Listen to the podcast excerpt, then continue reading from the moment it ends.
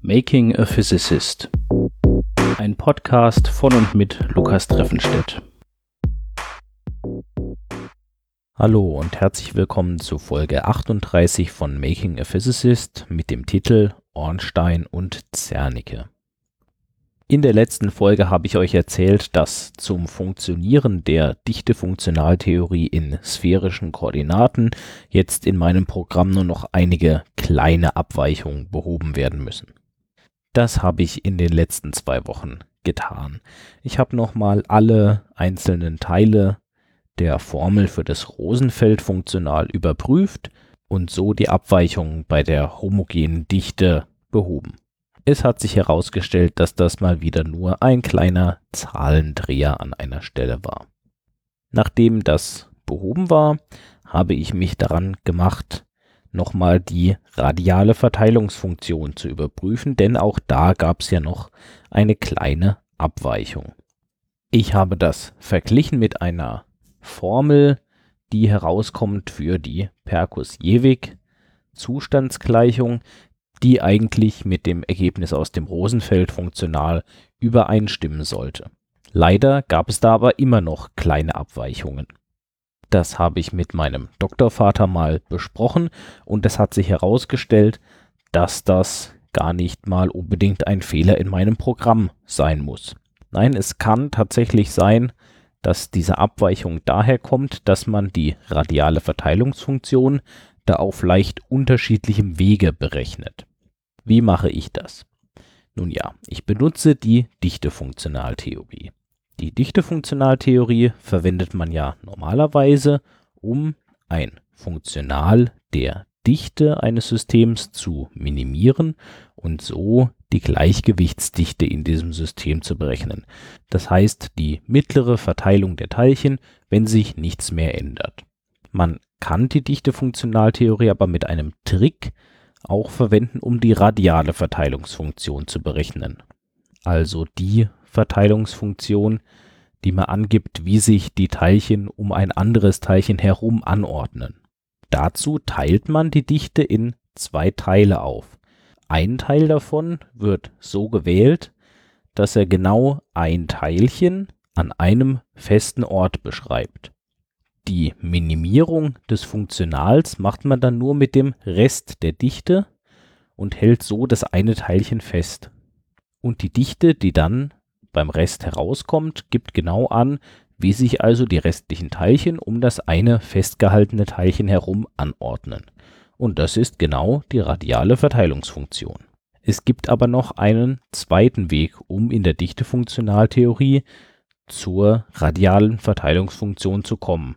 Und das geht mit einer zweiten Funktionalableitung. Die erste Funktionalableitung des Rosenfeld-Funktionals macht man ja, um bei der Minimierung zu unterstützen. Dort, wo die Ableitung 0 wird, ist in unserem Fall ein Minimum. Man kann aber natürlich eine Funktion und auch ein Funktional nicht nur einmal ableiten, sondern auch öfter. Und auch diese weiteren Ableitungen haben dann unter Umständen eine Bedeutung. Wenn man eine ganz normale Funktion einmal ableitet, bekommt man ja die Steigung der Funktion heraus. Wenn man sie ein zweites Mal ableitet, bekommt man die Krümmung der Funktion. Bei der Funktionalableitung ist es so, dass die erste Funktionalableitung aus dem Funktional eine Funktion macht. Das Funktional hat als Ergebnis ja immer eine Zahl. Wenn ich das einmal ableite, dann kommt eine Funktion heraus. Und zwar eine Funktion mit einem Parameter. Also in unserem Fall ist es eine Funktion, die vom Ort abhängt und die mir dann durch Nullsätzen angibt, wie groß die Dichte an genau diesem Ort sein muss. Wenn ich jetzt ein weiteres Mal funktional ableite, kommt wieder eine Funktion heraus, allerdings hat die jetzt einen Parameter mehr. Und dieser Parameter ist in meinem Fall ein weiterer Ort. Das heißt, die zweite Funktionalableitung ist eine Funktion, die von zwei Orten abhängt. Und diese Funktion, die dabei herauskommt, liefert mir die direkte Korrelationsfunktion. Eine Korrelationsfunktion sagt mir immer, wie verschiedene Dinge statistisch zusammenhängen.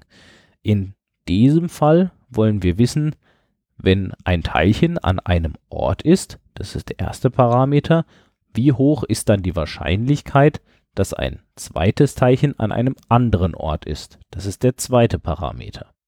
Die direkte Korrelationsfunktion enthält in diesem Fall aber nur einen Teil der statistischen Wechselwirkung zwischen den Teilchen. Es enthält nämlich nur die Wechselwirkungen, die durch direkte Teilcheninteraktionen hervorgerufen werden. Zwei Teilchen, also in meinem Fall zum Beispiel die harten Kugeln, können ja wechselwirken, indem sie zum Beispiel aneinander stoßen. Es gibt aber noch andere Möglichkeiten, wie zwei Teilchen wechselwirken können. Zwei Teilchen können zum Beispiel auch dadurch wechselwirken, dass eines der beiden an ein drittes Teilchen stößt und dieses wiederum an das erste Teilchen stößt. Das ist dann eine indirekte Wechselwirkung. Und auch solche indirekten Wechselwirkungen haben natürlich einen Einfluss darauf, wie sich Teilchen relativ zueinander anordnen. Genau solche indirekten Wechselwirkungen lässt man aber bei der direkten Korrelationsfunktion weg. Um aus dieser Größe jetzt die radiale Verteilungsfunktion zu berechnen, die ja sämtliche Wechselwirkungen enthalten sollte, braucht man die Ornstein-Zernike-Gleichung. Den Namen Ornstein kennt vielleicht der ein oder andere von euch aus dem Computerspiel Dark Souls, wo das ein Drachentöter ist, den man dann irgendwann bekämpfen muss. Der Ornstein hat mit dem aber nichts zu tun. Der Ornstein, um den es hier geht, der ist Physiker und bekämpft, zumindest soweit ich weiß, keine Drachen. Stattdessen ist er zusammen mit seinem Kollegen Zernike darauf gekommen, wie die direkte Korrelationsfunktion mit der radialen Verteilungsfunktion zusammenhängt. Leider reicht die Ornstein-Zernike-Gleichung, die das angibt, noch nicht ganz, um das auch wirklich zu berechnen. Es ist keine geschlossene Gleichung. Um den Zusammenhang ausnutzen zu können, braucht man noch eine weitere Gleichung und da kommen bei uns wieder Perkus und Jewig ins Spiel, die haben nämlich genau so eine Gleichung entwickelt, die die Ornstein-Zernike-Relation schließt.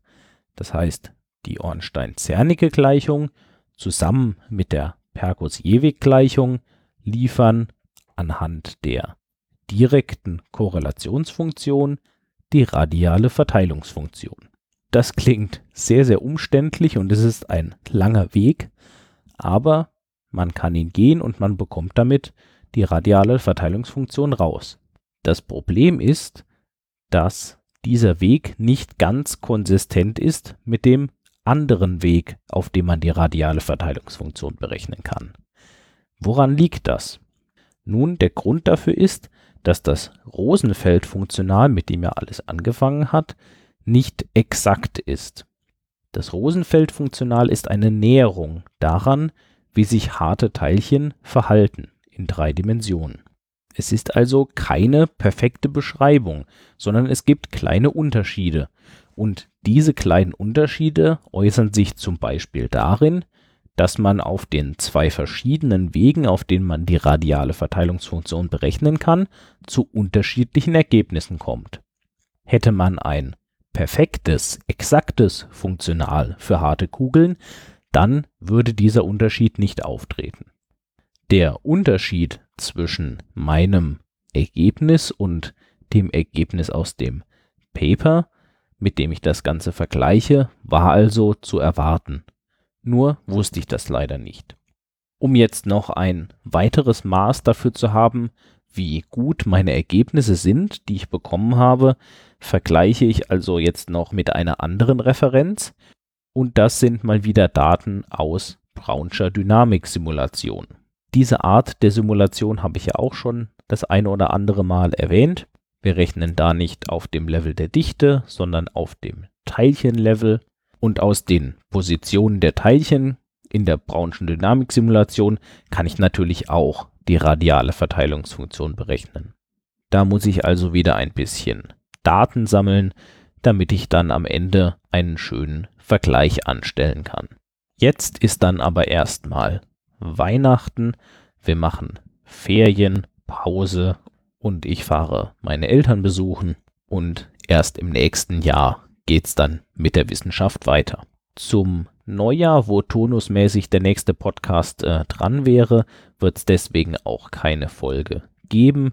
Die kommt dann erst zwei Wochen später, also Mitte Januar. Ich wünsche euch allen eine sehr schöne Weihnachtszeit, geruhsame Feiertage und bis zum nächsten Mal.